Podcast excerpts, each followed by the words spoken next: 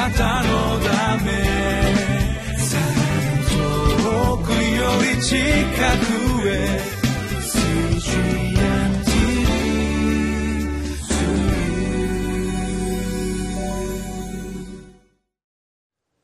こんにちは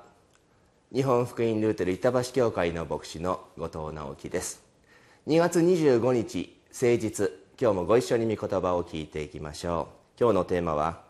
神の臨在なしには何もできません。聖書箇所は詩編第78編56節から72節までです。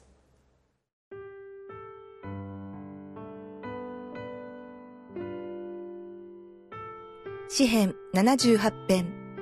56節から72節。それなのに彼らは意図高き神を試み神に逆らって神の悟しを守らず元に戻って彼らの先祖たちのように裏切りをし、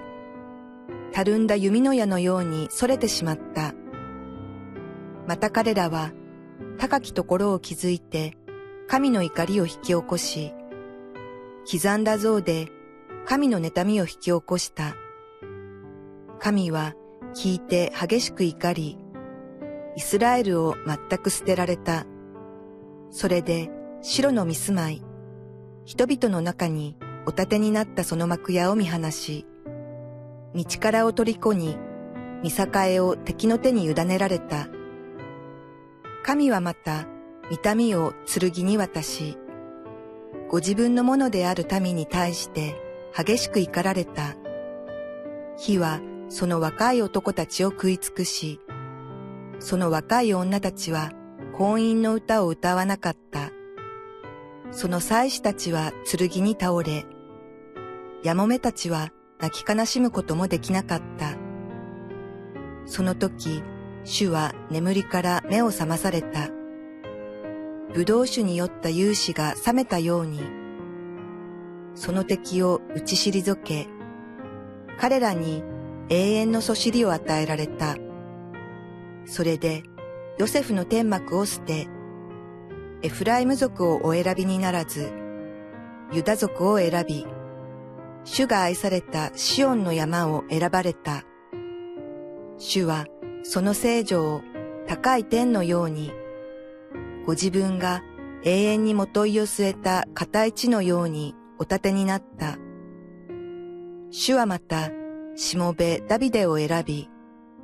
羊の檻から彼を召し、父を飲ませる目羊の番から彼を連れてきて、三民ヤコブとご自分のものであるイスラエルを牧するようにされた。彼は正しい心で彼らを牧し、英知の手で彼らを導いた。今月の13日からずっと聖書から御言葉を聞いてきているわけなんですけれども詩篇というのはとてもいいですよね、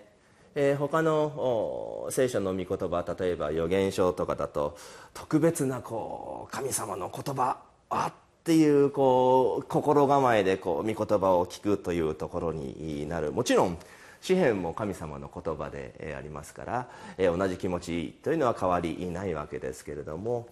詩篇の作者たちは本当に私たちと同じ人間といいましょうか。私たちと同じこう生活をしている。そしてその生活の中で感じる思いを神様に祈りという形で表現をしている。その詩の集まりが詩篇なので何かすごく詩篇の御言葉というのは特別に親近感が湧くと言いましょうか。ああ私たちの気持ちもそうそうそうそうなんだよなというそういうこう共感できる言葉がすごくこう心に響くというところじゃないかなと思います。そして多くは苦しみの中でなんとか神様に助けてもらおうというそういうこう必死の祈りの言葉というふうに私たちあの見ていくことができるんじゃないかなと思いますえ今日詩編第78編56節ですけれどもこの詩編の作者はイスラエルの民のその歩みを振り返ってこう神様にこう語っていくところなわけなんですね。出エジプトの時民はこうだった。しかし神様はこんなふうに助けてくれた。とこう振り返りながらこう語っていく。私たちも自分の人生とか振り返りながら思い巡らしながらこう心にいろいろ感じること思うことありますよね。きっと人生その年を積み重ねれば積み重ねるほど自分の過去を振り返るということを多くするんじゃないかなと思います。イスラエルの民の歴史過去というのは今申しましたように素晴らしい歩みだけじゃない。むしろ苦しい出来事や悲しいことに遭遇して時には神様に背き時に時にはもう神様なんかもういいよ、まあ、そんな気持ちにもなった、ましかし神様は決してご自分の民を見捨てずに民を憐れんでその助けの御手を差し伸べ続けたというのが例えばの出エジプトの40年の旅路なんか本当にまさにそういう神様と民の関係だったわけなんですよね、まあ、その出エジプトの出来事を振り返りつつというところにそして今日の御言葉に入っていくわけなんですけれどもちょうどえー、58節までが出エジプトの出来事のことをま振り返っている。そして59節からちょっと趣が変わる風になっていくんですよね。59節60節読みますね。神は聞いて激しく怒りイスラエルを全く捨てられた。それで白の見住まい人々の中にお立てになったその幕屋を見放し道からを虜に見境を敵の手に委ねられたと言っているわけなんですね。出エジプトの時そんなことあったかななんて私たちは思うわけなんです、まあ、白という、まあ、地名が出てきます。これは旧約聖書サムエル記第一の4章で出てきます、まあ、ペリシテ人がこう入ってきてそして白の聖女が破壊をされてなんと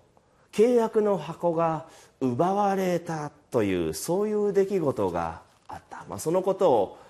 えー、まあ、嘆くそういう嘆かわしい出来事をこう振り返ってっているというところなんですね。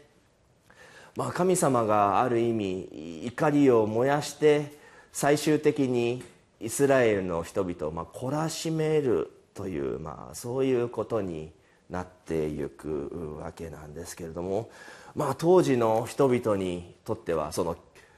神様のその契約の箱が敵に奪われるというその前代未聞の出来事に遭遇してその嘆きたるや本当に大きなものだったわけなんですね。そして62節にもありますように神はまた御民を剣に渡しご自分のものである民に対して激しく怒られた、まあ、剣に渡す。まあイメージをしてください。こう剣によって人々がこうバタバタと切られてもう血を流して倒れているようなそういう光景をちょっと想像してみていただきませんか？主の裁きの様子というのは本当にこう思わず目を覆いたくなるような光景がそこに展開されていく。見る者を震え上がらせるような光景なわけなんですね。まあ、イスラエルの民にとっては本当に神様の絶大な力をこう前にしてもう自分たちの側のいかなる言い訳も神様ごめんなさい罪滅ぼししますというそんなことも通用しない。本当に神様の前ではまあ自分が罪を犯してその罰を報いを受けたその神様の絶大なその裁きの結果を目の前にしてもう人々は言い逃れができないということが起こっている。神様というお方がどれほど清いお方でそして私たちイスラエルの民というのは私たちをこう指し示しているわけですよね。私たちというのは神様の見舞いにどれほど罪深くて神様に愛されていながらも神様に背いて神様を忘れて自分の行きたい方向に進んでしまいがち。それはもちろんあの出エジプトのイスラエルの人々の姿それが私たちの姿と言えるわけなんですけれども神様は素晴らしいお方であって私たちは決して素晴らしくないんですよね。神様は素晴らしい私たちは素晴らしくない。言い換えると神様は神様であって人間じゃない。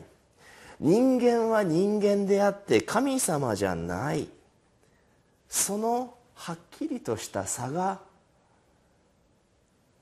私たちが罪を犯して裁きを受ける。そして悲惨な結果が目の前に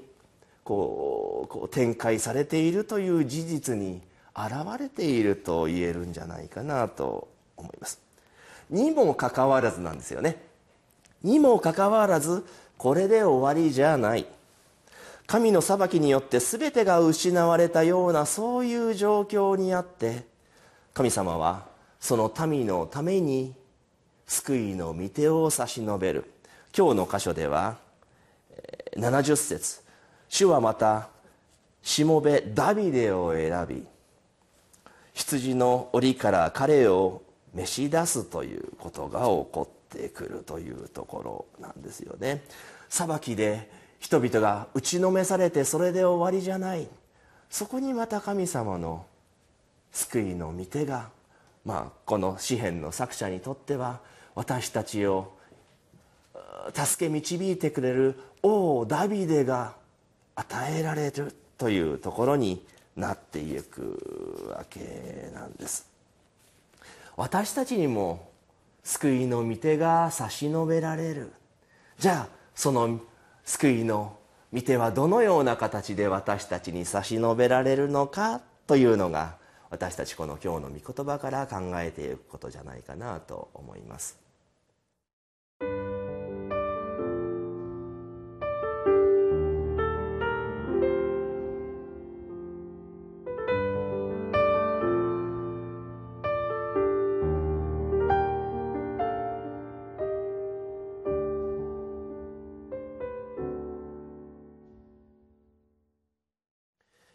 神様は私たちのその背きの罪を徹底的に裁いて打ちのめす。そして私たちが本当に神様の見舞いで倒れてしまった時にこそ神様は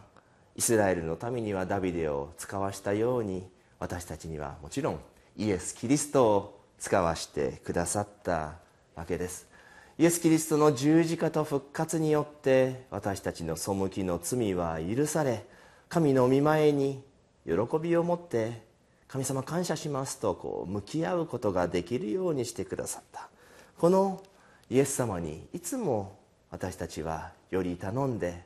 本当に神様から見捨てられたというような時にこそイエス様の十字架を見てあなたに許されていることを私たち心に留めてやっぱりまた歩んでいきたいなと思うわけです。お祈りを捧げましょう。天のお父様イスラエルの民の姿は私たちの民の姿です。どうぞイスラエルの民に与えられたダビデのように私たちに与えられているイエス様を心にお迎えしてこの人により頼んで歩ませてください。イエス様の皆によって祈ります。アーメン。なたのため 요리 치카구에. 스위한